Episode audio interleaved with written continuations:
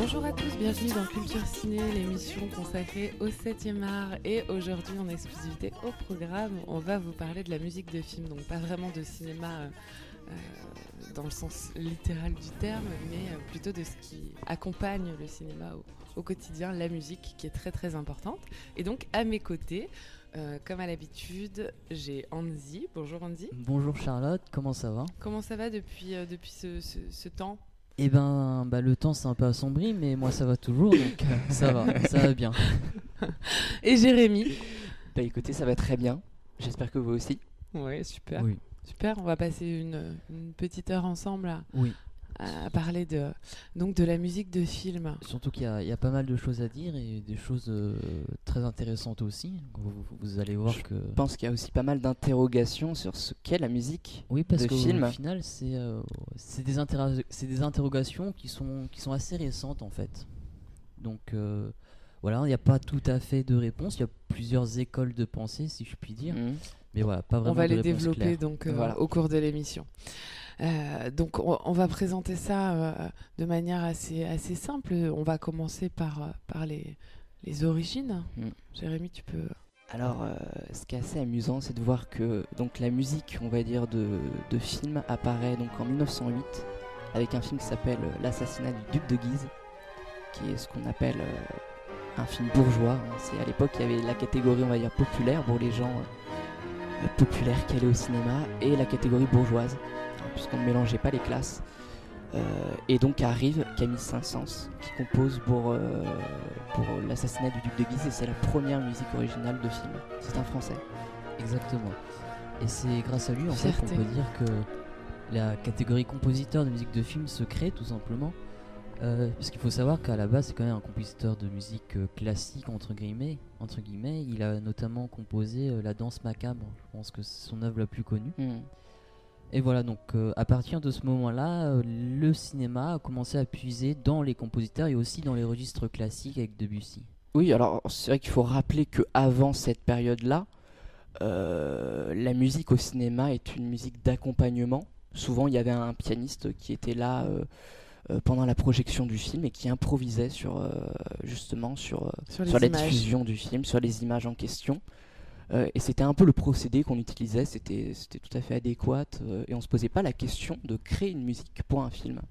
Voilà. Exactement, et à l'image du, du piano en fait qui accompagne euh, sur, en temps réel en fait, l'orchestre aussi accompagnait en temps réel. C'est-à-dire qu'on avait Mhm. un orchestre de fosse qui jouait en même temps euh, la diffusion du film, en même temps que la diffusion du film.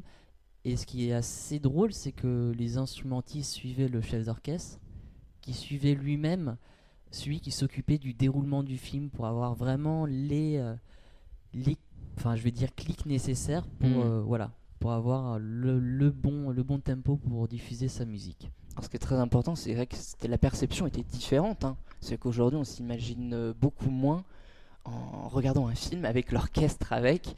C'était c'était un véritable Oui. spectacle aussi. Et maintenant c'est redevenu un spectacle par exemple comme on voit euh, Seigneur des Anneaux avec l'orchestre. Oui, ça ou- se. c'est- Bien sûr, ça se peu. fait aujourd'hui. euh, Oui, ça se fait peut-être plus d'une manière, euh, euh, comment dire, pour, pour une première ou ce genre de choses. C'est-à-dire que oui, allez pas avoir forcément. euh, en tout cas, pour, pour rendre hommage aussi à, à des films dont la musique est, est très importante. hein. Comme tu Exactement. disais, Le Seigneur des Anneaux, euh, où là, on a une envergure symphonique. Bon. Ah là, pour le coup, c'est euh, c'est des, interrogations qu'on aura avec euh, des sagas notamment, comme la saga Star Wars et du Entre coup, autres. la saga euh, du Seigneur des Anneaux. On se posera la question si voilà, si c'est une œuvre symphonique ou pas. Et à partir de quand, du coup, euh, on peut dire justement que la musique de film est devenue euh, quelque chose euh, intégré au film À partir de quand euh, on a commencé à composer des musiques pour le film Bah, euh, justement, à partir de l'assassinat du duc de Guise, donc là, on va avoir arrivé euh, d'autres compositeurs, justement, qui vont apporter. Alors, souvent, au début, ça se faisait beaucoup sous l'influence de la musique classique, l'improvisation, euh, euh, un peu de jazz, hein, puisque c'était assez d'actualité à l'époque. Euh, voilà, ça balbutiait. C'est- Il y avait Darius Milo aussi qui était euh, bon, c'était un compositeur de, de musique euh, contemporaine. Il a fait notamment des, des ballets, des théâtres euh, de la deuxième école de Vienne. En fait, c'était des, euh, Voilà, enfin c'était influencé par la deuxième école de Vienne. Il- Ça avait des noms comme le bœuf sur le toit, ou qui intégraient vraiment des éléments de, de la vie réelle. Donc il participait au mouvement naturaliste de la musique classique. Voilà, il, y avait- il y avait des fanfares sur scène, il y avait des klaxons, il y avait des, des poules qui, Enfin, c'était Oui. vraiment, un, Mm, c'était tout à fait. vraiment un concept. Mm. Donc voilà, il a été utilisé aussi dans la musique de film pour composer certaines partitions. Et au fur et à mesure, voilà, la catégorie en fait s'est un peu refermée. On a utilisé des compositeurs uniquement pour les films. Et euh, bon voilà, je vais citer Charlie Chaplin ou encore John Carpenter. C'est des, en fait des réalisateurs qui composaient eux-mêmes leur musique. Donc c'est aussi un, un pas important vers la, la musique de film dans le cinéma en particulier.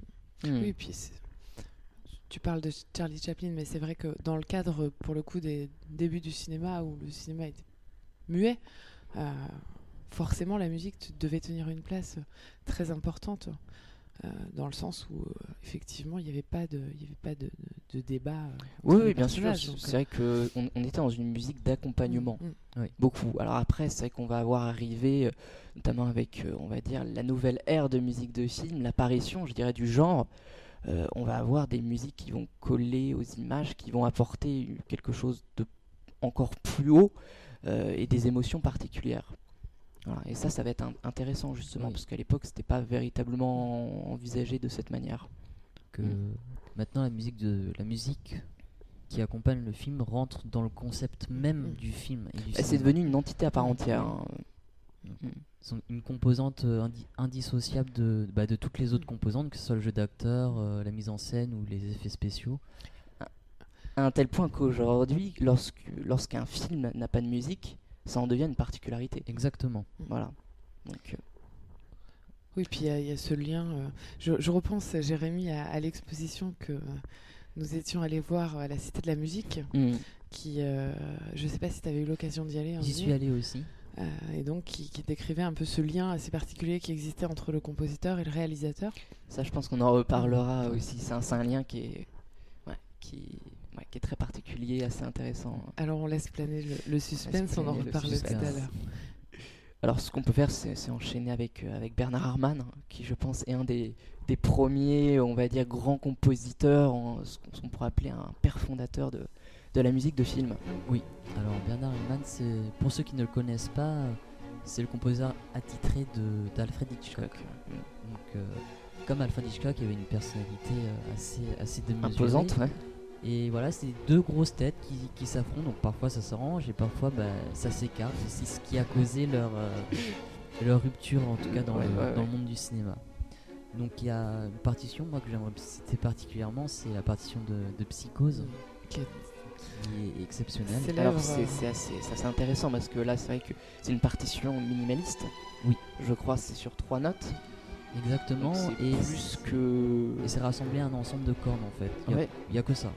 Donc c'est C'est vrai qu'à l'époque c'est assez, on va dire ambitieux, audacieux de créer une musique comme ça avec avec trois notes. euh, au moment où la musique minimaliste n'est pas encore, on va dire, fondée, euh, n'est pas encore véritablement présente. hein, euh. Et ça crée. Alors, ça, c'est une sacrée surprise aussi, c'est que la- cette musique-là, ça crée euh, une tension particulière. Ça va pas Voilà. accompagner le film, ça va créer une ambiance. Et j'avais un prof qui disait que Haydn, en fait, c'était la, la surprise de, de l'attendu, et que Mozart, c'était la surprise de l'inattendu. Et en fait, Bernard Herrmann se retrouve un peu dans les deux, c'est-à-dire qu'on va, quand on va voir Psychose, on sait ce qu'on va faire, mais comme, comme Alfred Hitchcock, il va faire de la direction de spectateur, donc nous, il va faire de la direction Mhm. d'auditeur. Et à l'écoute, c'est voilà, il nous crée, il nous recrée en fait le film, mais au niveau du son, au niveau de la spatialisation sonore. Hmm.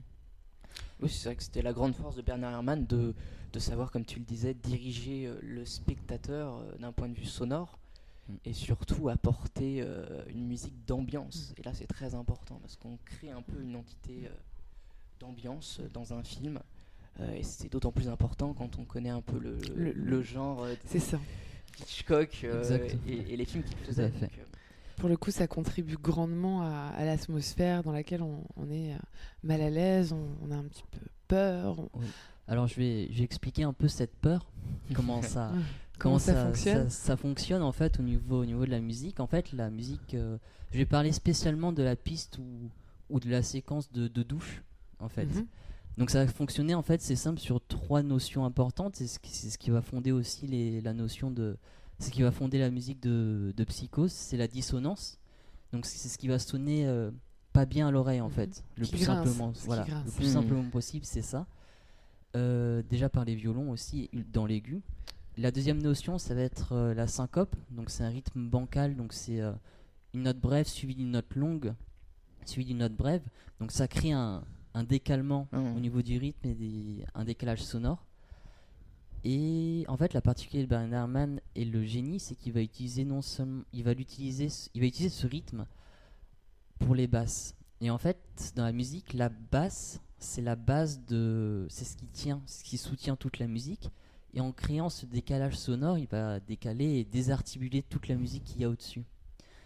La troisième notion, ça va être le glissando. Donc c'est une technique instrumentale qui consiste à poser le doigt sur la corde du manche du violon. Et en même temps qu'on joue du violon, on laisse glisser le doigt le long du manche. Hmm. Et c'est ce qui rend en fait, ce- c'est ce qui donne ce côté glissant de cri, de tortueux, de tourmenté euh, à cette séquence. Donc voilà, c'est les trois notions importantes qui permettent de créer la peur. C'est- c'est- cette, euh, cette courte euh, partition m'a fait penser, alors je sais pas si vous serez d'accord avec moi, mais euh, à la musique un peu qui, qui te met euh, mal à l'aise dans, dans le film Eyes Wide Shut. Je sais pas si ça. Ces fameuses trois notes qui sont reprises constamment tout le long du film. Alors, on n'est pas dans le même type de film, mais il y a cette atmosphère qui, qui, qui- en tant que spectateur, qui, qui te met mal à l'aise. Je vois ce que tu veux dire. C'est strident. Sur le style, je pense qu'on n'est pas très loin. Bon, après, sur la, sur la technique musicale, là pour le coup, je pense qu'on s'en éloigne. Dans Eyes Wide Shut, c'est très minimaliste. hein, C'est du piano, c'est euh, du, c'est du note à note. en fait. euh, c'est- Et ouais. Puis il insiste beaucoup aussi sur la, sur la notion de, de demi-ton, donc de dissonance. Et c'est ce qui fait en Mm. fait, c'est ce qui rend voilà, Voilà. Le, le malaise. Hmm, Donc Tout euh, à fait. Donc la musique, c'est très important pour contribuer à l'ambiance d'un film. Je crois que c'est ce qu'on peut. euh, Voilà. En tout cas, ça qu'avec Bernard Herrmann, on l'a, ça a été institutionnalisé, ça a été vraiment. euh, Et maintenant, ça, ça a été intégré par les réalisateurs Et ça a été et les intégré aujourd'hui. donc juste pour rappeler un peu le, le- le contexte historique, euh, c'est à peu près à quelle période ça pour les gens qui connaîtraient, qui auraient pas eu l'occasion de voir du Hitchcock? Bernard Herrmann, on, on se situe dans les années euh, début 30, à peu près, dans les années 30, il va, il fin va- des années 30, 40. Et après, Ouais. il va loin. Oui. Il, euh, Oui, après, on peut le retrouver jusqu'à Taxi Driver. Exactement. Taxi euh, Driver, la fameuse musique, euh, là aussi, hein, qui va allier musique d'ambiance et mélodie. Ça, c'est quelque chose qu'il savait faire. hein. C'était un des vraiment des grands compositeurs qui savait allier, on va dire, le côté mélodique et l'ambiance aussi assez nauséabonde qu'on peut retrouver dans, dans le New York de, de Taxi Driver. Il allie deux, deux ambiances, enfin deux ambiances hors de la musique d'ambiance évidemment, et, euh, à l'image du, du- du personnage. Donc euh, qui a à peu près, voilà, on découvre son, son vrai visage à la fin, j'ai envie Oui. de dire. Mhm. Donc voilà, il allie vraiment le concept maintenant de la musique par rapport au concept euh, bah, du personnage et cinématographique. Mhm. Donc c'est vraiment une C'est vrai que évolution. Oui, bien sûr, mais c'est vrai qu'il a apporté énormément et, et on peut en venir à, à notre deuxième, on va dire, père fondateur qui est Jerry Goldsmith. Oui, alors Jerry Goldsmith, c'est, bah, il est pas très connu. Enfin, je, j'en- C'est quelqu'un qui aujourd'hui est tombé un peu dans l'oubli alors qu'il est considéré par des spécialistes comme étant le plus grand compositeur de musique de film. Bon, ça, ça, se- ça, on peut en discuter. Mais en tout cas, celui qui a fait un travail le plus abouti, le plus cohérent euh, et qui a apporté, on va dire, les échafauds euh, de la musique de film. Exactement. Euh, alors pour ceux qui connaissent pas trop Jerry Goldsmith ou son style du moins, c'est quelqu'un qui va utiliser des éléments, enfin pas classiques en fait. Il va utiliser bien sûr, il va utiliser les, les instruments classiques, mais aussi des, des instruments exotiques. Donc je pense par exemple Mm. au Sur quel film il a, il a par travaillé? exemple le 13e guerrier. Et voilà, il apporte, il une touche un peu arabisante. euh, la planète des singes. assez voilà il a fait plein de plein de BO qui sont euh, pour le coup même musicalement en, en dehors du film c'est une merveille Hmm. donc je trouve que voilà Et il a créé, je pense aussi, le genre euh, justement de musique de film. À partir du moment où la musique de film devient une entité à part entière, une BO, comme on l'appelle aujourd'hui, voilà. C'est d'où le fondement de, du genre euh, de musique de film au cinéma. En tout cas, je pense. hein, mais- oui alors je suis totalement d'av- je suis totalement d'accord avec toi c'est vrai que c'est grâce à lui ou du moins c'est grâce voilà, à la progression qu'a eu la musique dans le cinéma qu'on peut maintenant avoir une entité euh, musique de film en fait. Oui, parce que quand on reprend ce que tu disais tout à l'heure, effectivement, au début, on est parti d'improvisation euh, en cours de diffusion d'un film et on arrive aujourd'hui. Pardonnez-moi. On arrive aujourd'hui à, vendre des albums complètement euh, finalement à, part du film. Mmh.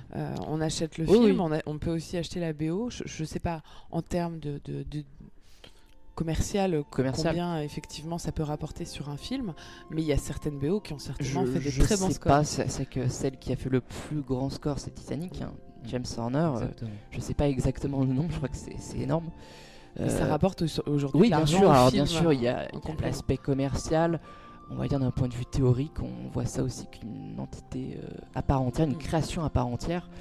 c'est ça qui est intéressant de voir que depuis le début du cinéma, on est passé de musique d'accompagnement, improvisation, jusqu'à création originale. Mm. Euh, et ce qui est assez marrant, c'est que quand vous regardez la durée totale d'une BO et quand vous regardez la durée totale du film, c'est pas la même. C'est-à-dire qu'en fait, le réalisateur, je pense que c'est le réalisateur qui va choisir à peu près en accord avec le compositeur, voilà. On met euh, cette séquence euh, avec cette musique, ce bout de musique, et quand on parlait justement de, de l'œuvre à part entière musicale, c'est une œuvre qui va que le compositeur ne recompose pas, mais c'est son œuvre qu'il a vraiment créée pour le film, qu'on retrouve pas forcément en intégralité dans, dans, le film qui est diffusé dans les cinémas, enfin dans les salles. Mhm. Donc je trouve euh, c'est une progression encore plus, euh, voilà, c'est la progression maximale que pouvait atteindre euh, la musique de film pour moi, pour l'instant, mhm. à nos jours. Tu voulais rajouter quelque chose, Jérémy, sur euh, Goldsmith Alors, sur, Goldsmith, non. Hmm. Mais, mais j'aimerais bien qu'on commence à parler d'Ennio Morricone. Hmm. Là aussi, il y a un autre compositeur très différent des, des deux précédents, mais qui a aujourd'hui son empreinte, on va dire, dans, bah, dans le cinéma. Hein. Hmm. moi, je, je, le connais à travers les, les films de Clint Eastwood. les westerns. les westerns. De, Sergio Leone. Il n'a pas fait que ça, hein, mais mais c'est vrai que c'est pour cette, ce trait de musique, ce style-là. Et là, justement, c'est intéressant parce qu'on a un compositeur qui va être, on va dire, entre guillemets, attitré un genre de film.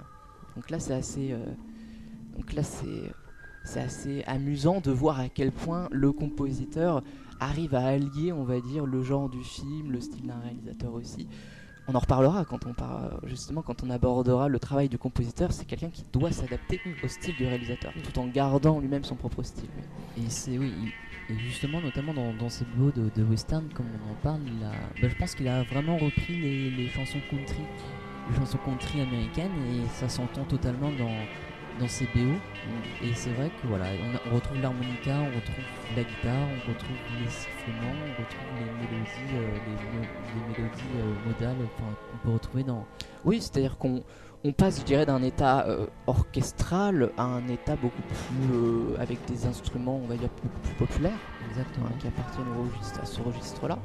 Et c'est vraiment une, balade western en fait. Et ils auront travaillé ensemble euh, sur, pas mal de films en plus, euh, Sergio Leone et... Euh, oui, alors je sais pas exactement combien, mais je pense beaucoup. Donc là, il y, a une vraie. une vraie complicité aussi qui s'installe entre le réalisateur et le compositeur. Bah, on se suit. c'est important. ça marche, on se suit. voilà, on en reviendra sur, sur, sur la notion d'auteur aussi. Et eh bien, on y reviendra juste après une courte pause. Très bien. à tout, de suite.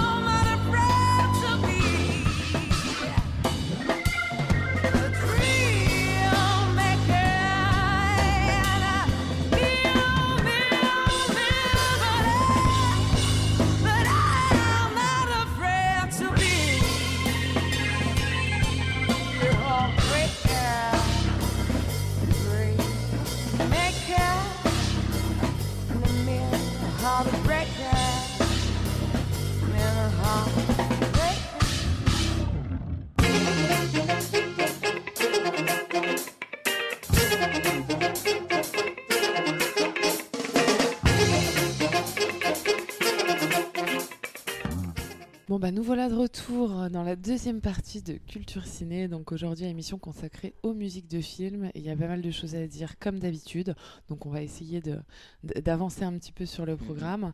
Euh, Est-ce qu'on peut parler d'un genre à part, d'un genre musical, un genre de musique de film? Moi, je pense que oui. J'ai déjà évoqué un peu les raisons euh, qui font qu'on peut parler euh, de la musique de film de manière générale, un peu comme une entité à, à part entière. Euh, et on a différents styles aussi de, de musique de film, de compositeurs. Ça rentre un, un peu dans la catégorie du genre. Euh, donc moi, je pense que oui. Alors Anzi, je sais pas. Alors, Il est peut-être un peu plus euh, alors moi je suis réservé sur la question. Alors moi, après c'est vrai que moi je, je viens d'un milieu où euh, voilà, je, je sors du conservatoire, j'ai voilà, j'ai une formation classique. Du coup, euh, en tant que ça, moi j'aurais tendance à dire non, même si je suis totalement d'accord Mais C'est avec bien, on a deux visions qui s'affrontent. Qui va être tranché C'est donc moi Ah, ma, ma vision va s'accorder avec Jérémy, mais c'est vrai que euh, d'un point de vue primaire, en fait, quand, quand on entend une musique de film, on peut la catégoriser en un genre de musique classique. C'est-à-dire que si on entend par exemple une symphonie, par exemple, je vais citer la symphonie de Star Wars, bah, ça sera un, un genre post- post-romantique à la, à la Malheur ou à la Wagner. Euh, après, le gros problème qui se pose, c'est que quand on fait cette étude-là, c'est qu'on résume seulement en termes de musique. On résume pas en termes de cinéma. Et là, ce qu'on parle, on parle de la musique de film. Donc, à partir du moment où la musique rentre dans un cadre cinématographique, elle a une place à part entière dans le film et dans le cinéma, ça devient un, genre en particulier. Ça sera pas une musique classique parce qu'elle aurait été composée en fonction euh, d'un voilà d'un art d'un art autre que celui de, de Oui, la mais musique. tu vas avoir le même chose par exemple pour un ballet. Exactement, mais alors dans- Pourtant, on va considérer que, que le compositeur euh, fait quelque. Enfin, je, je sais pas, hein, je me trompe peut-être, mais dès, dès l'instant que la musique accompagne, et ce n'est pas le cas que pour le cinéma, euh, ça veut dire que tu, tu considérerais, toi, que c'est pas un genre à part finalement. C'est- une des ramifications de, de, de, de, de l'arborescence de la musique en général. Alors non, pour- enfin, oui, d'un point de vue purement musical, mais c'est vrai que, enfin, je suis, je me, je me rejoins à Jérémy en fait en disant que c'est un, pour moi, c'est un genre en particulier parce que Euh, même si euh, c'est une musique de ballet, en fait, il faut savoir voilà, que le, le ballet, il y a- c'est- le ballet est indissociable de la musique. Mhm. C'est-à-dire que généralement, on va. Voilà, il y a des pas de danse et généralement, le- la chorégraphie se pose sur la musique plutôt que l'inverse. Et comme les symphonies à programme ou les poèmes symphoniques, il y a des, parfois des textes accompagnateurs, mais la base Mm. reste quand même la musique. Alors que pour moi, là, vraiment, la musique de film, c'est. Voilà. À partir du moment où, y a le, où le cinéma rentre en compte, où l'image rentre en compte, c'est-à-dire qu'il y a une symbiose des deux, euh, la musique a, a une aura autre. Alors, la, la manière Je de travailler est peut-être différente déjà. Peut-être que sur le ballet, effectivement, on base la chorégraphie sur la musique, alors que dans le cinéma, c'est le compositeur qui se base sur l'image. Et c'est peut-être là aussi la Il y a différence. plusieurs manières de travailler, mais, mais je crois savoir à peu près ce qui te pose problème. Euh, c'est justement euh, là où, euh, par exemple, une chanson se classe, on va dire, dans un, dans un genre, soit rock, euh, pop, ou bref. Euh, la musique de film, c'est vraiment encore quelque chose d'à part entière. Et c'est pas vraiment quelque chose qu'on peut mettre dans une catégorie euh, précise. Et c'est justement là où ça devient compliqué, puisque la musique de film s'inspire de tous les genres et toutes les influences qui ont existé avant, que ce soit le classique, la pop, le rock. Exactement. Et Peu c'est importe. et c'est ce qui crée ce genre.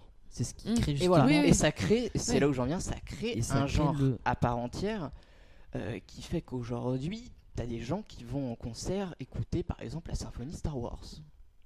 Exactement. Oui, parce que vous, vous, le- vous- quand vous parlez de genre, vous le, vous le pensez en termes de, c'est-à-dire de cases, euh, comme on peut trouver dans n'importe quel magasin de, de disques, c'est-à-dire Moi je le pense comme pop-rock, ça, euh, moi je pense que c'est une catégorie, mais je peux comprendre pourquoi Moi, je le on a voyais du mal pas à comme ça. l'identifier. Je le voyais, est-ce que c'est un genre dans le sens où est-ce que pour être, quand on est compositeur, est-ce qu'on est euh, compositeur de musique de film ou est-ce qu'on peut être compositeur euh, à la fois de plein de choses? Je le voyais vraiment comme un... Ça, c'est quelque chose- question. Moi, je pense qu'il faut essayer de raisonner de manière simple. C'est-à-dire, qu'est-ce qui va faire que lorsque tu écoutes une musique, tu vas te dire c'est une musique euh, créée, euh, non pas pour un film, mais une musique comme ça, on va dire, Mhm.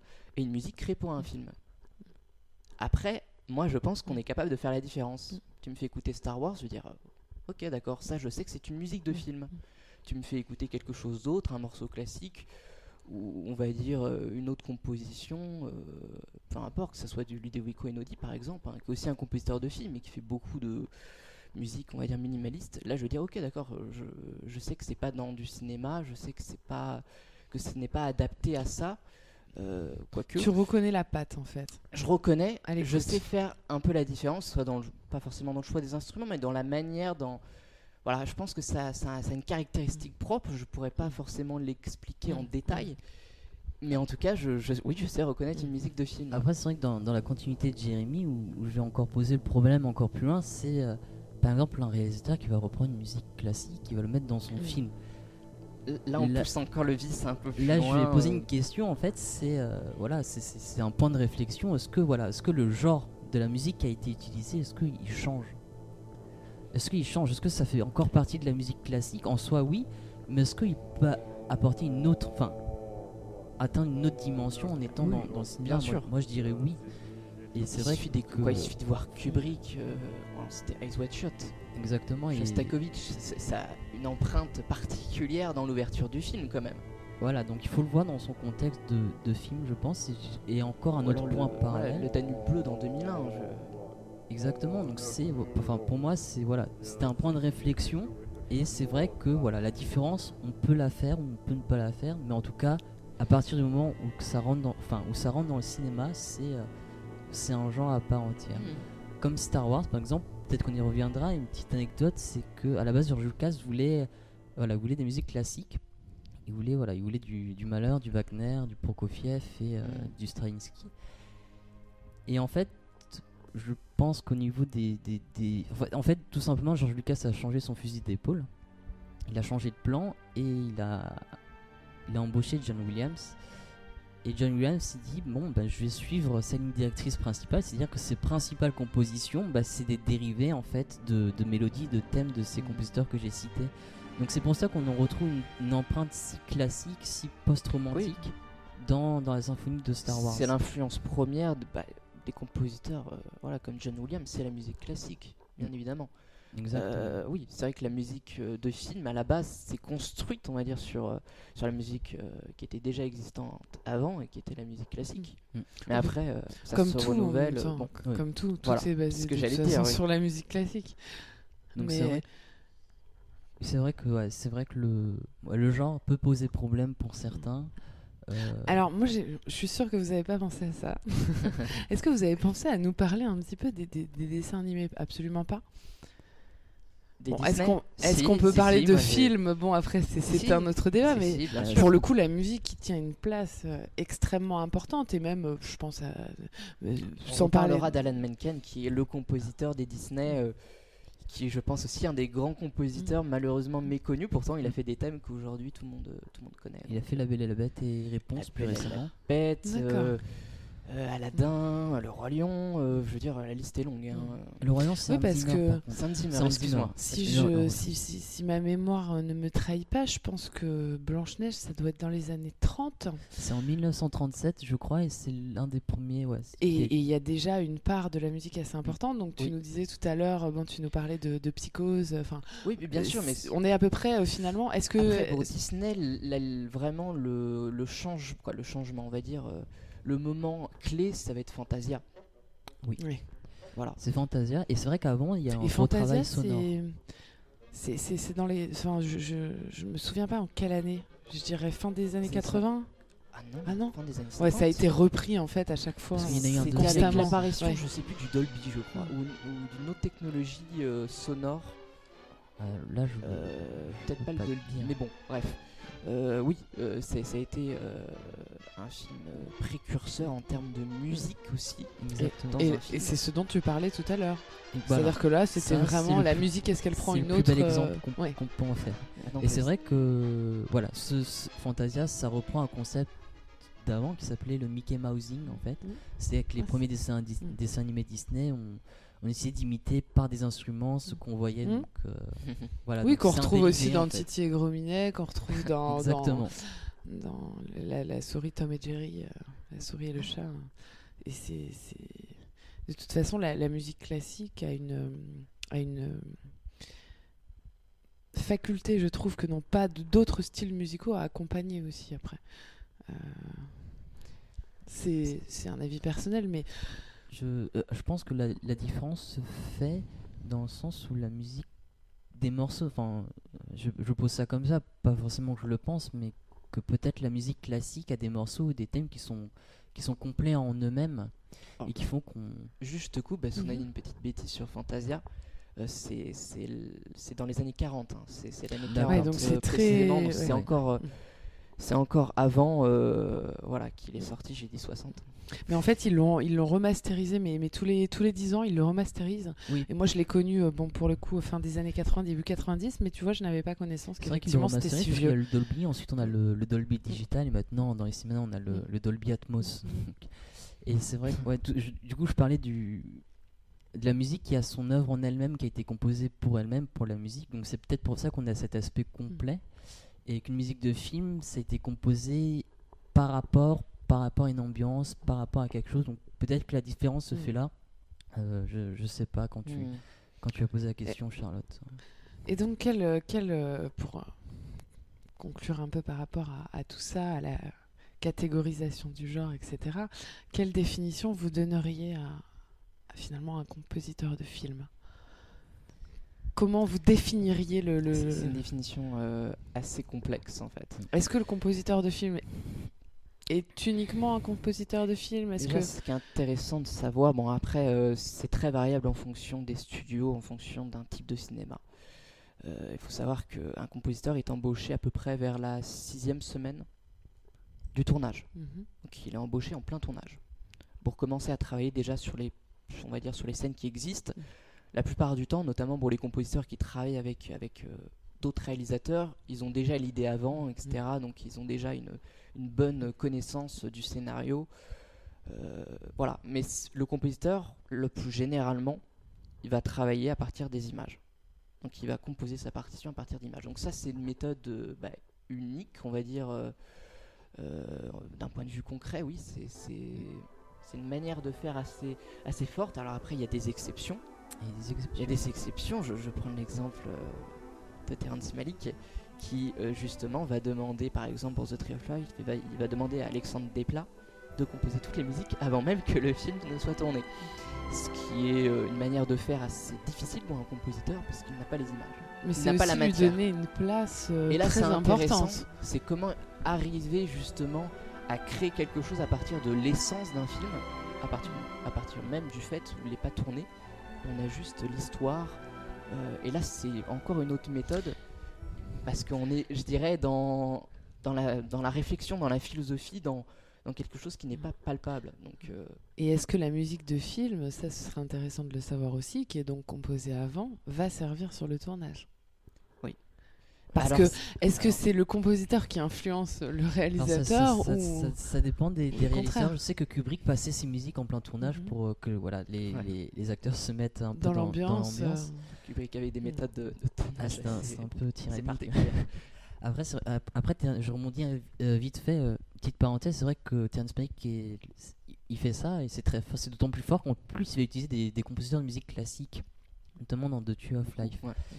Et euh, bon, pour, pour revenir à- au, au sujet principal, c'est vrai que parfois il y a, y a des compositeurs qui ont deux semaines pour composer une partition, il y en a qui ont cinq jours. Donc c'est très, donc voilà, donc parfois justement ces compositeurs travaillent plutôt sur des motifs et des thèmes plutôt que Mhm. voilà une vraie partition comme John Williams. C'est extrêmement variable. En fait, la manière de faire dépend bah, du budget du film, Mm. du fonctionnement aussi euh, de la production. Et La bien évidemment, un John Williams, il aura, il aura du temps pour composer, Voilà. il aura du temps Mm. pour Et orchestrer. Après il y a la renommée, il y a Mm. voilà c'est ça, ça la relation entre le réalisateur et le compositeur, Exactement. la place que veut donner moyens, le réalisateur sûr, euh, que voilà, un John Williams, on, on lui accorde un Aujourd'hui- euh, Aujourd'hui, euh, si on devait donner un chiffre comme ça, une moyenne à la, à la louche, euh, combien représente le budget musique de film sur le budget d'un film? Je, je te laisse la parole Jérémy, je sais que tu es un, un banquier très... Juste pour que les, voilà, nos auditeurs aient une, une vision de, de, de, de combien ça représente en fait sur. euh, en moyenne, Est-ce qu'on y accorde une place importante? Est-ce que c'est un point important dans le film? non, c'est pas énorme. Je, je crois qu'on est en dessous des 10%, on doit se situer peut-être à 4-5%. C'est très variable aussi en fonction des. euh, voilà. À tel point En moyenne, Le en- métrage en général, on accorde vraiment quasi pas d'importance malheureusement en termes de budget à, euh, à la musique de film. À tel point que parfois, les... dans des petits films, ou même parfois dans des grands films, des compositeurs sont connus parce que tout simplement, c'est des relations que. Enfin, le réalisateur a appelé euh, un ami ou Mm. euh, un ami d'un ami qui est venu composer sur le film et voilà. Donc c'est. C'est différent, donc comme il a vraiment pas de moyens, il va se dire bah, il y a un ami qui va me rendre service, il va me composer un petit truc et je vais l'arranger et, et ça va passer. Et parfois ça marche, parfois les, les compositions sont moins bonnes, mais Hmm. c'est vrai qu'il y a tellement peu de budget qu'au final, parfois, on se retrouve Le avec l'orchestre du conservatoire, euh, du, du CRR ou même des, Mm. des Oui, petits bah villages. Et voilà, Ouais. donc ça dépend du budget. ça Et dépend parfois, tu peux enregistrer euh, dans un orchestre symphonique. euh, voilà, bon. Voilà, Oui, chaque- chacun va y donner la place. Finalement, chaque réalisateur va. Voilà, Mais c'est vrai que le budget, bah, le budget va compter aussi hein, dans, dans la fabrication d'une Mm. musique euh, de film. Bien sûr. Comme pour tout hein, en même temps. Voilà. C'est Voilà. certain. Mais c'est vrai que c'est une manière de faire qui, voilà, qui, est- qui est assez particulière. euh, Chaque compositeur, on va dire, a son, voilà, sa manière de. Bon, en tout cas, quoi qu'il en soit, je pense qu'on peut résumer en disant que la musique de film est très importante pour, euh, pour, pour le film Oui. en lui-même et que certaines musiques de film, à peine on, à peine on les entend, on, on- on sait tout de suite euh, de, de- de quel film il s'agit. Euh, J'avais même vu une fois des, des blind tests sur des musiques de films, donc euh, voilà, il y a- y, y des musiques qui sont, euh, qui sont mondialement connues, même à travers les générations, etc. Donc, donc je pense qu'on est d'accord pour dire que c'est quelque Mm. chose de très important et qui Mm, contribue à l'émotion que, que le spectateur va ressentir. Une, Donc, une place voilà. trop importante en fait en, en cinéma à la musique parfois. Ouais, il faut rendre un peu la musique à, à son art. euh, voilà, Ah oui, partie toi, composante. qu'on donne une place trop importante à Trop la peu, musique. trop peu, Ah, trop peu, trop peu importante. Ah, je croyais que tu me disais le Non, contraire, j'ai eu peur. non. Alors, on, on- on va clore cette seconde partie. Euh, on, va, euh, on va parler dans la troisième partie, euh, juste pour présenter euh, des, des- vos coups de cœur. Mm. Ceux, ceux- enfin, les, les- les compositeurs qui, qui, pour vous, euh, euh, voilà, ont, ont compté, marqué ont une qui ont compté, influence. euh, ouais, voilà. ouais. Bon, bah, on revient, euh, on revient juste après une courte À tout pause. de suite. À tout de suite.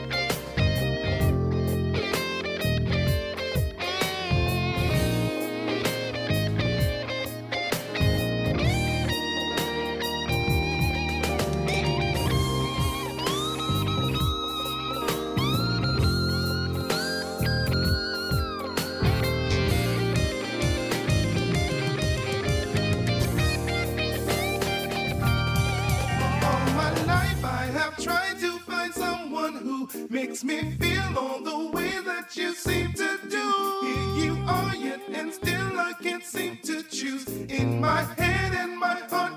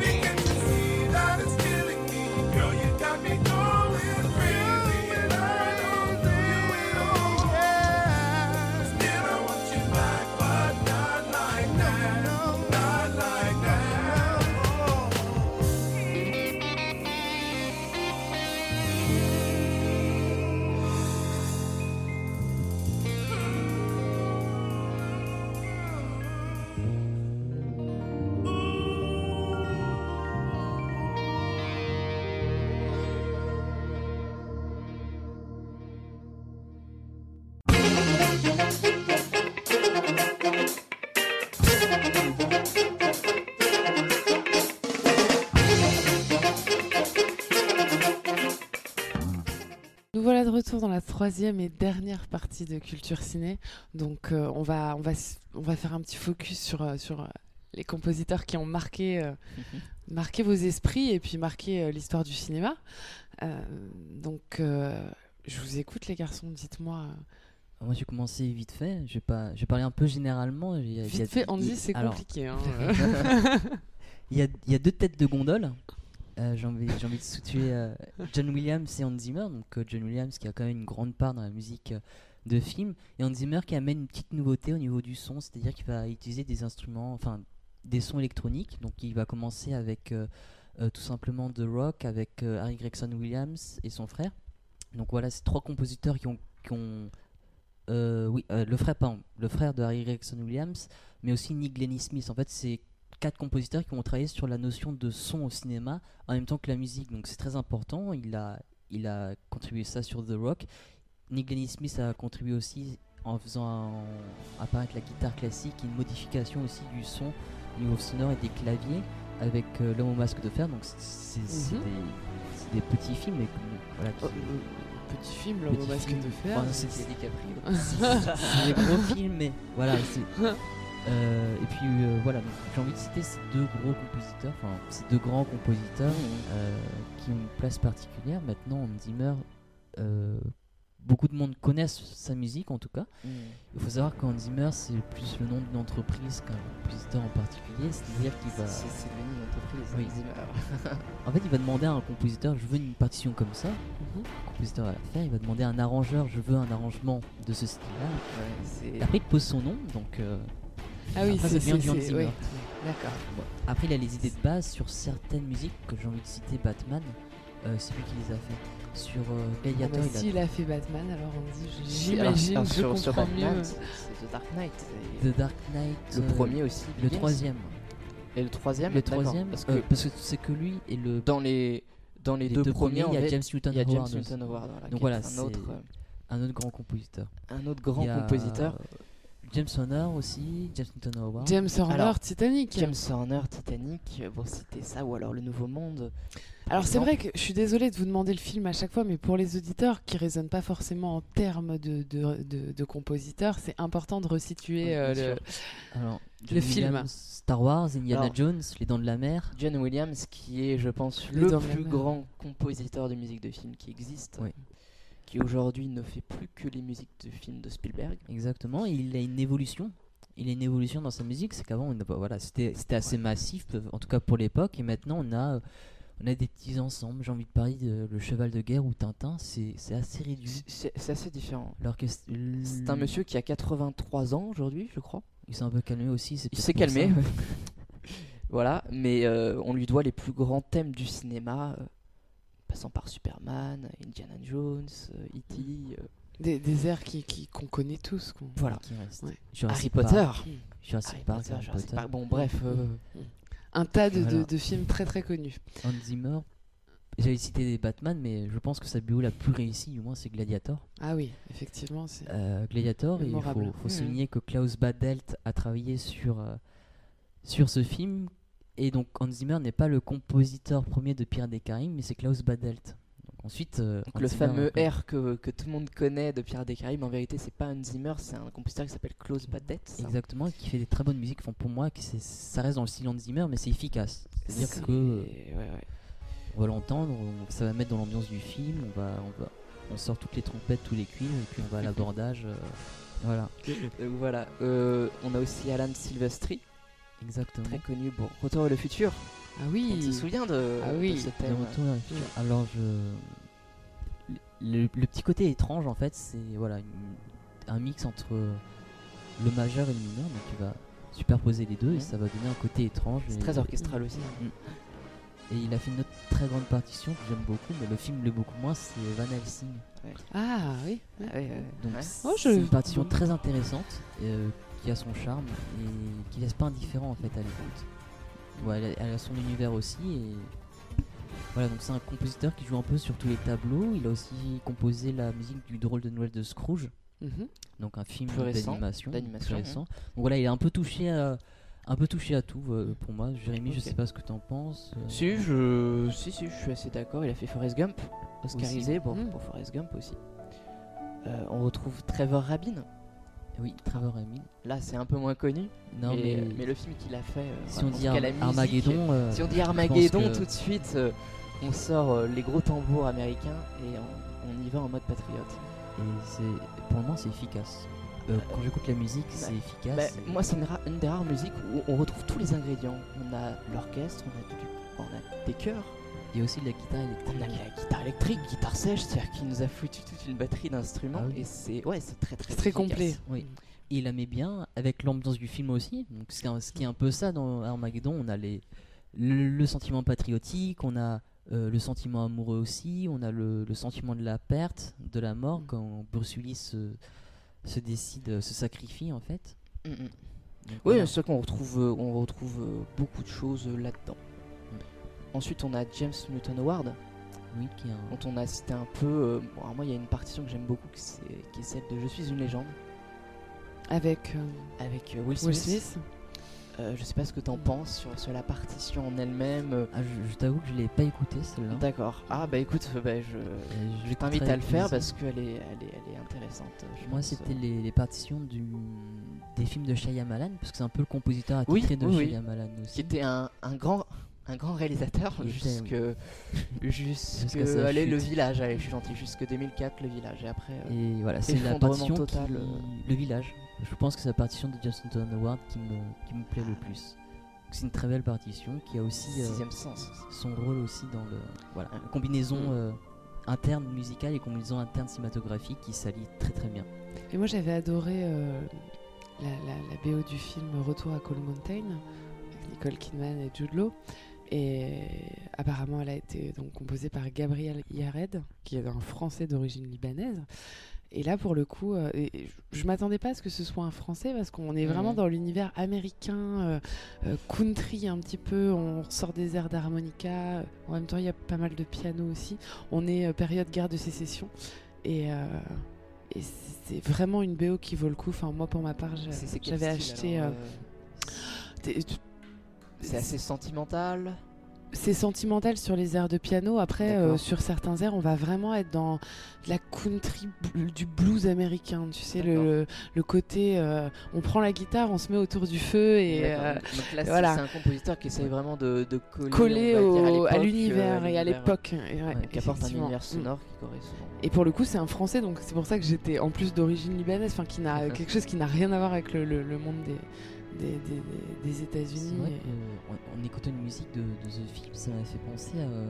Je crois que c'est James Newton Howard qui a composé Les Feuilles d'automne. Qui est avec un air au piano justement qui, a la même ambiance que, ce- que, le, que la musique dans Retour à Colmontaine et c'est vraiment une partition, genre- en tout cas sur ce morceau, une partition délicate qui est à l'image du film entre la relation euh, des deux personnages. Et c'est vrai que l'intégration, ça, ça se fait de plus en plus souvent, l'intégration des, des éléments musicaux du pays, donc une- Mm. de l'ethnomusicologie dans le, dans le cinéma. Et ça se fait de plus en plus souvent d'avoir des petits compositeurs qui s'exportent aux États-Unis. Et je vais citer Alexandre Desplat, euh, compositeur français, qui a notamment composé les, les dernières BO de d'Harry Potter, donc les, les- Mhm. du 7, Volume 7. de Ghostwriter de Polanski. Et euh, Benjamin Button, qui est pour moi la Button. plus, la plus aboutie euh, en termes de BO. C'est vrai qu'il Ouais, y en a, c'est vrai qu'il y en- a pas mal. Et aujourd'hui, de toute façon, la mondialisation a fonctionné aussi dans ce, Oui, aussi. dans ce domaine-là. C'est- La musique s'exporte et il a fait la jeune fille à la perle aussi, je crois. Mais, il commence à avoir un palmarès plus Oui, que il a un Voilà. bon En- CV. en off, tout à l'heure, on parlait de Clint Mansell. Clint Mansell. Alors lui aussi, c'est un style de composition euh, très particulier. Mm. Il a vraiment apporté une patte, euh, je pense, assez importante dans, dans l'univers de la musique de film. Et notamment Requiem for a Dream. Requiem for a Dream, c'est lui. C'est- C'est Euh, une BO euh, C'est- merveilleuse. c'est- ouais. C'est une BO ouais, qui, à l'image du film, bah, ça t'entraîne, ça Mm. t'entraîne, ça t'entraîne, ça t'entraîne. et C'est très addictif, hein, mais en même temps, c'est à l'image du Mm, film. Mm. Voilà, il, il- c'est- pourtant musicalement, c'est pas, c'est pas ça des masses. Et ça fait euh, partie en plus des musiques qui sont, qui sont tellement finalement, qui ont tellement une place importante dans le film qu'elles elles existent tellement bien à part entière du Mm. film. C'est-à-dire quand tu écoutes cet album, bon, bien sûr que tu vas, que tu vas repenser au film, aux scènes du film, Ouais. mais, mais ça vit seul. Ça vit très bien seul. C'est Mais ce ça, c'est- expliquait, euh, tout à l'heure, bah oui, Mm. c'est sûr. Donc c'est c'est vraiment un, un grand compositeur aussi, euh, euh, compositeur attitré de Darren Ar- Aronofsky.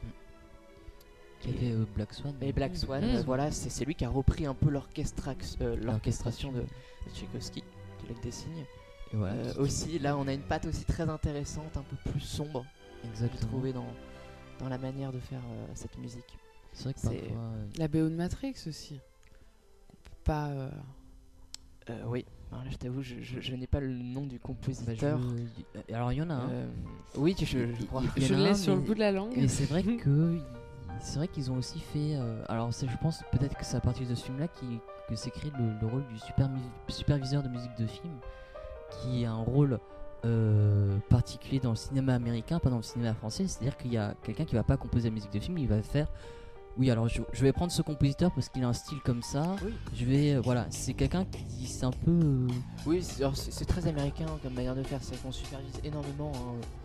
Euh, tu retrouves à peu près ça dans chaque catégorie, euh, superviseur des effets spéciaux, superviseur euh, de mise en scène, C'est très, ouais, comme tu as dit, c'est très américain. Et voilà, voilà je- c'est pour dire qu'ils avaient aussi repris pas mal de musique euh, hors, euh, hors, con- pas hors contexte, mais euh, des musiques préexistantes. Oui, bien sûr. Et ils ont une musique, ouais, Matrix a une musique, euh, j'ai envie de dire, orchestrale, bah, dynamique déjà, une musique orchestrale rock en fait. Parfois. Ouais, c'est un mélange. euh, Oui, il y a pas mal de choses, effectivement. On retrouve du Massive Attack, du Marilyn Manson. Rob Dugan.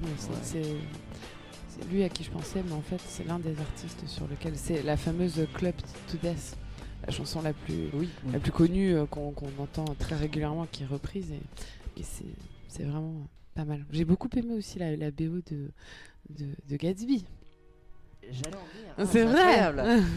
J'allais parler de, de Craig Armstrong, Mm. là aussi, donc qui est compositeur euh, attitré de Baz Luhrmann, qui a fait Gatsby, qui a fait euh, Moulin Rouge ou Roméo plus Juliette. Donc là, on a une, une manière de faire qui est très particulière, puisque Baz Luhrmann, donc pour Roméo plus Juliette, euh, a demandé à ce que la musique soit, faite par plusieurs compositeurs.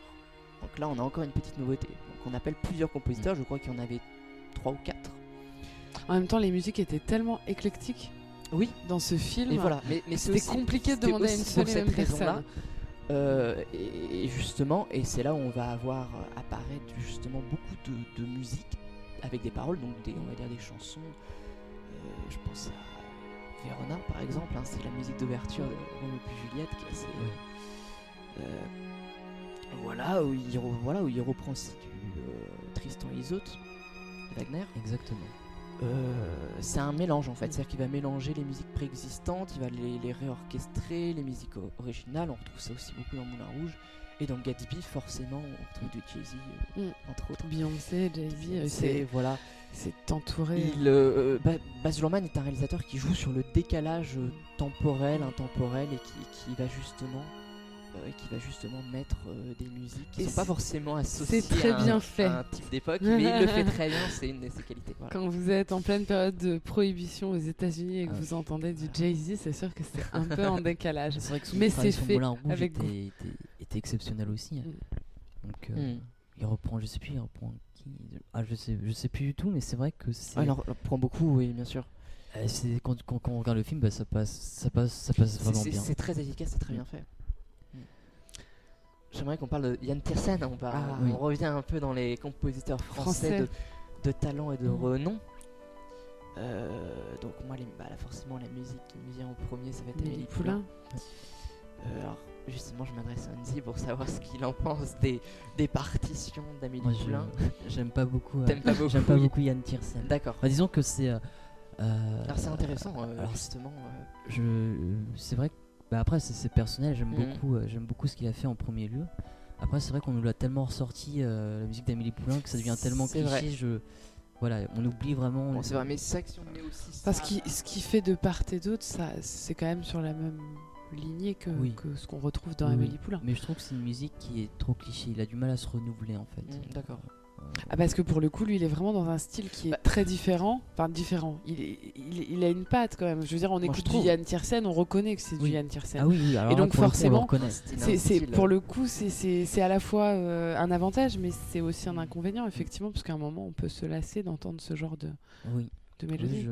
bon après je c'est- purement personnel après D'accord. en termes de Non, mais après, objectivement c'est c'est très Moi, je trouve que les sonorités, la manière de composer est assez intéressant. C'est vrai que dans, dans Amélie Poulain, on a beaucoup le, la valse, un peu. euh, Mm. je, voilà, ça s'accorde de, cette manière-là.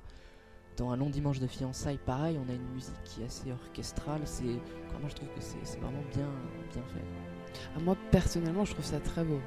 Ouais. Je fais partie des gens qui, effectivement, ont acheté l'album et euh, l'ont écouté, Oui. écouté, réécouté. moi, moi, je, Mais- je trouve que c'est trop cliché mais c'est bon c'est voilà mon avis je Après, les goûts et les couleurs ne se Voilà. discutent pas, mon cher Andy. Très bien. Alors, euh, on, va continuer avec un autre très grand compositeur qui a fait une très grande musique, qui s'appelle Howard Shore.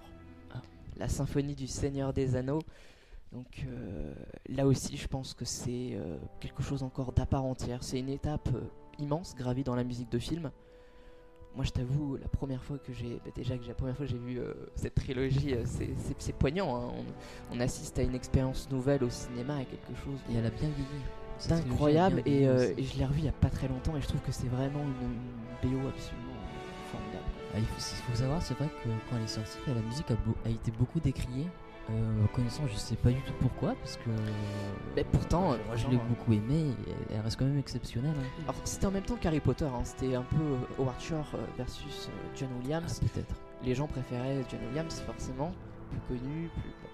Euh, mais justement, on, on a une musique qui est complexe à, à réaliser, à faire, pour faire justement vivre euh, Ah, là, il a créé un monde. euh, Mm. un la monde mythologie de Tolkien. C'est c'est Bah, de incroyable. toute façon, je crois que Le Seigneur des Anneaux, c'est déjà une création de monde visuel, et puis bah fallait forcément euh, créer Mais un monde sonore aussi euh, qui allait avec. C'est quoi, c'est incroyable. Ce qu'il a réussi à faire, euh, c'est une symphonie, même titre que Oui. Star Wars. c'est- euh, vrai qu'elle je la trouve plus délicate que Star Wars. Je la trouve moins. euh, Je trouve que les violons, ils ont, je sais pas, ils ont, ils ont un son, Je suis ils ont, son- avec ils ont un grain. Dans Star Wars, c'est un, c'est un ensemble. C'est vrai il envoie dans c'est- Star Wars, il envoie C'est les. voilà, il- on y va avec les Ah, c'est vaisseaux, John tout ça. Williams. hein, il- Ouais. c'est- ouais, ouais. Euh, on va, on va peut-être faire un, un tour de table des, des compositeurs qu'on aime, qu'on aime beaucoup, qu'on apprécie. Bah alors, moi, je vais vous poser trois, trois questions, toutes simples. Alors vas-y. Votre meilleur BO de film Toi, je crois que je sais. Ah oui? Je sais pas, mais je te dirais si, si j'avais raison. Non, Alors moi, c'est Jurassic Park. La Ah. meilleure musique de film, c'est Jurassic Park, donc John Williams. Euh, je trouve absolument euh, merveilleux, féerique, euh, tout ce que tu veux. euh, je trouve que voilà, elle a une résonance particulière. D'accord. Alors moi, j'en- ai plusieurs. J'avoue que Non, les- mais c'est une là, on Alors, dit. c'est c'est- Alors, Il faut faire un je choix. résumais la, la symphonie de, de Star Wars de John Williams. Et euh, bon, j'en ai deux autres parce que je les cite rapidement. Il y a Drive de, Cli- de Cliff De- Martinez, Ouais, d'accord. euh, de Ref, voilà, qui, qui apporte une, une touche euh, électronique, une touche synthétique. Et euh, bah là, plus, plus récemment, euh, je vais citer la BO de Gravity de Stephen Price, qui, qui est, pour moi était inconnu. Et que là, il fait un travail, mais c'est un travail monstrueux. T'as découvert quelque chose. J'ai découvert quelque chose et là, ça me reste euh, vraiment dans la tête. Donc c'est aussi ta meilleure BO de cette année. Euh, ma meilleure BO de cette année, euh, oui. Alors là, de loin, c'est celle-là, c'est celle de Gravity. Alors, Et moi, toi moi- moi, comme je disais, hein, c'est Jurassic Park, mais pour faire plaisir à Charlotte, je vais dire Titanic. Ah. Parce que aussi, j'adore aussi cette composition de, de James Horner. Mm. Il a fait un travail quasi parfait. qui inclut des, des éléments synthétiques qui passent vraiment bien pour le coup. euh, on, on reviendra peut-être une, une autre Bon fois. bah c'est super les garçons. Bah écoutez, je pense qu'on a on a essayé de faire un tour. euh, c'est succinct, bien sûr. On peut Mm. pas rentrer non plus euh, dans, dans- dans le détail. Le cinéma est déjà un, un monde tellement vaste. Alors s'il faut euh, effectivement euh, passer en revue toutes les musiques Mm. de films, c'est compliqué. Mais je pense qu'on a réussi à faire un, un tour de table Ouais, des, voilà, des, compositeurs les plus connus, d'un- une petite approche, approche historique de manière à ce que les gens puissent comprendre. Et, euh, et donc voilà, j'espère qu'ils auront pli- pris plaisir à écouter cette émission. Et s'ils veulent de plus amples informations, qu'ils n'hésitent pas à les poser, euh, soit sur la page euh, Facebook, soit sur le, le site internet de Fréquence Orange. Bon, on se fait des gros bisous et puis on se dit à la semaine prochaine. À la semaine À la semaine prochaine. prochaine. Salut. Au revoir.